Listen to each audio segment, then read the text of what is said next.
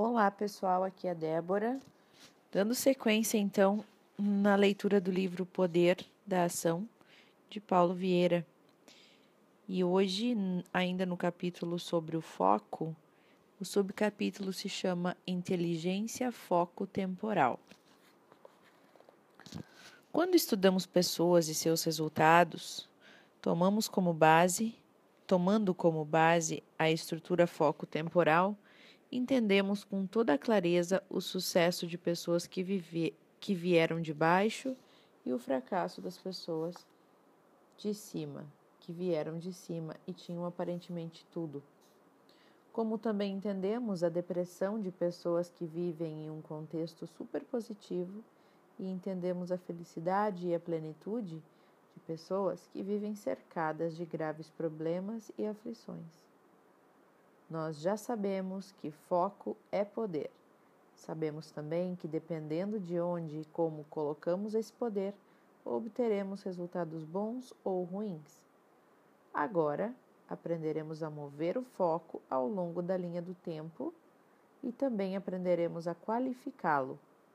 Mas, para isso, o primeiro passo é entender a relação do foco e a linha do tempo. De forma bem tradicional, temos a representação do passado, do presente e do futuro em uma linha. Imagine, coloque uma linha, imagine o passado, depois o presente e depois o futuro. Passado. Quanto ao passado, temos apenas uma maneira de nos conectar com ele, através de memórias e de lembranças. E para efeito prático, temos apenas dois tipos de lembranças, as boas e as más. É bem verdade que nossas lembranças do passado não representam a verdade do que de fato ocorreu, e sim a nossa representação distorcida pelo tempo e pelo significado que damos aos eventos, ao evento. Entretanto, uma vez armazenado, o passado passa a ter grande potencial de realização no presente e projeção no futuro, pois dependendo do que foi registrado nas nossas memórias do passado, temos o sentimento de esperança ou o sentimento de desesperança.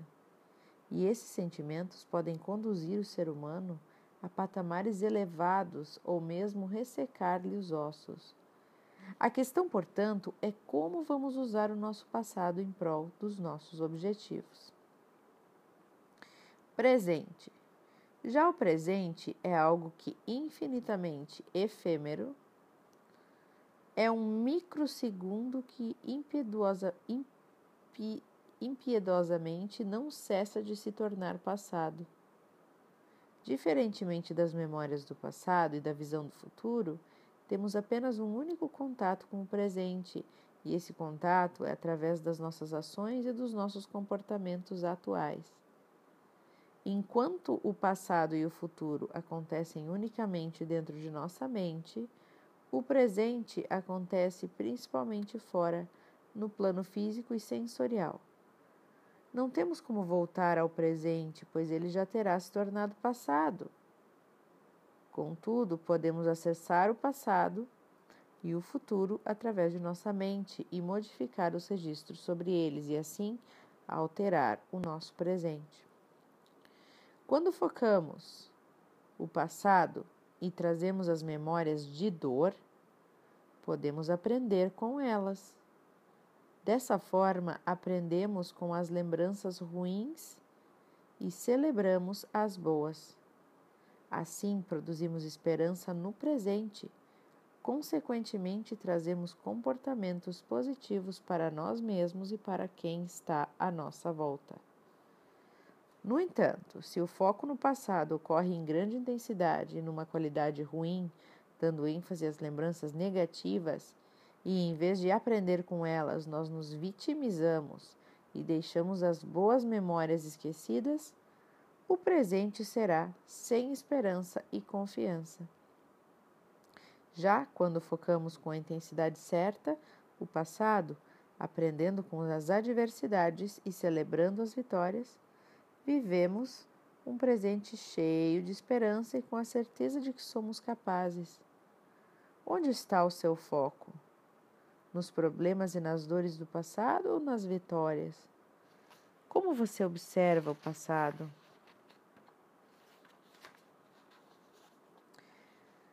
Da mesma maneira, quando olhamos para o futuro e nos dedicamos intencionalmente a ter uma visão positiva, nós enchemos de fé. Nós nos enchemos de fé. Afinal, temos a certeza de que nosso futuro será bom, sim. Se estamos motivados para acordar, trabalhar e agir, as nossas ações serão produtivas. Seja como for, para vivermos em plenitude o presente, é importante compreender o uso correto do passado e do futuro. Futuro. Percebemos que nos conectamos ao futuro através de imagens mentais, uma sequência de cenas criadas nos nossos circuitos neurais do que queremos que aconteça ou do que não queremos que aconteça. A isso chamamos de visão de futuro. E mesmo sendo uma projeção da imaginação, a visão do futuro existente em qualquer pessoa tem enormes poderes sobre o indivíduo e o mundo real que o cerca. Diferentemente da memória que qualquer animal doméstico ou selvagem possui, a visão de futuro é uma condição puramente humana. A visão do que há de vir ou pode vir é base da consciência humana. É nossa porção divina, é o que chamamos de fé. Se enveredarmos pela teoria da física quântica, entenderemos que a realidade que nos cerca é, na verdade, a criação da própria pessoa que a observa com os olhos da mente. Assim, a visão pode ser positiva ou negativa sobre o futuro. Diferentemente do passado, que é uma memória, o futuro é uma projeção nítida ou não, consciente ou não, mas, sobretudo, a imaginação do que pode vir a acontecer. Tabela de qualificação da inteligência foco-temporal. Então, aqui tem uma tabela que diz o seguinte: o tempo, passado, presente e futuro, né? Então, o tempo passado, qual é o tipo de conexão? Memória. Qualidade da conexão pode ser boa ou ruim. Tempo presente, qual o tipo da conexão? Comportamento e ação, atual, agora.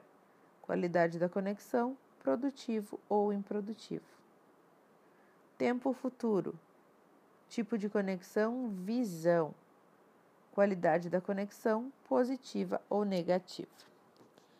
A, tale, a tabela anterior mostra o que é qualidade do foco nos três períodos de tempo. Vimos que a qualidade do foco no passado é determinada pelo tipo de recordação e significado dado a essas lembranças. Podem ser boas lembranças ou más lembranças. No presente, a qualidade do foco é determinada por ação por produtiva ou improdutiva. E quanto ao futuro, a qualidade do foco é determinada pelo tipo de visão positiva e otimista ou pessimista e negativa.